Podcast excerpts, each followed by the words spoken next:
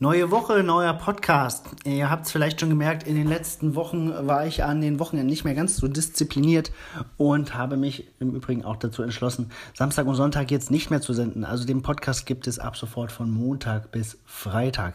War einfach so viel los in den letzten Wochenenden, dass ich da nicht dazugekommen bin und das wird sich auch in den nächsten Wochen nicht ändern.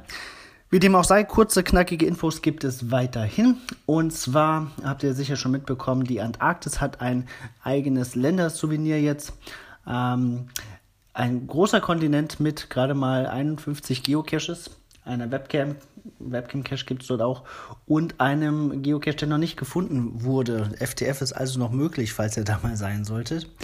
Ähm, darüber hinaus, Cache der Woche kommt auch von dort und heißt, der heißt Oblique and the Sea of Ice. Das ist ein Geocache auf einem gefrorenen aktiven Vulkan. Klingt irgendwie cool. Ja, was gibt sonst noch Neues? Der Geocaching-Vlogger hat Teil 5 äh, von Cache Tours Brazil veröffentlicht. Ein schönes Video, was nochmal gut zusammenfasst, was wir da alles erlebt haben.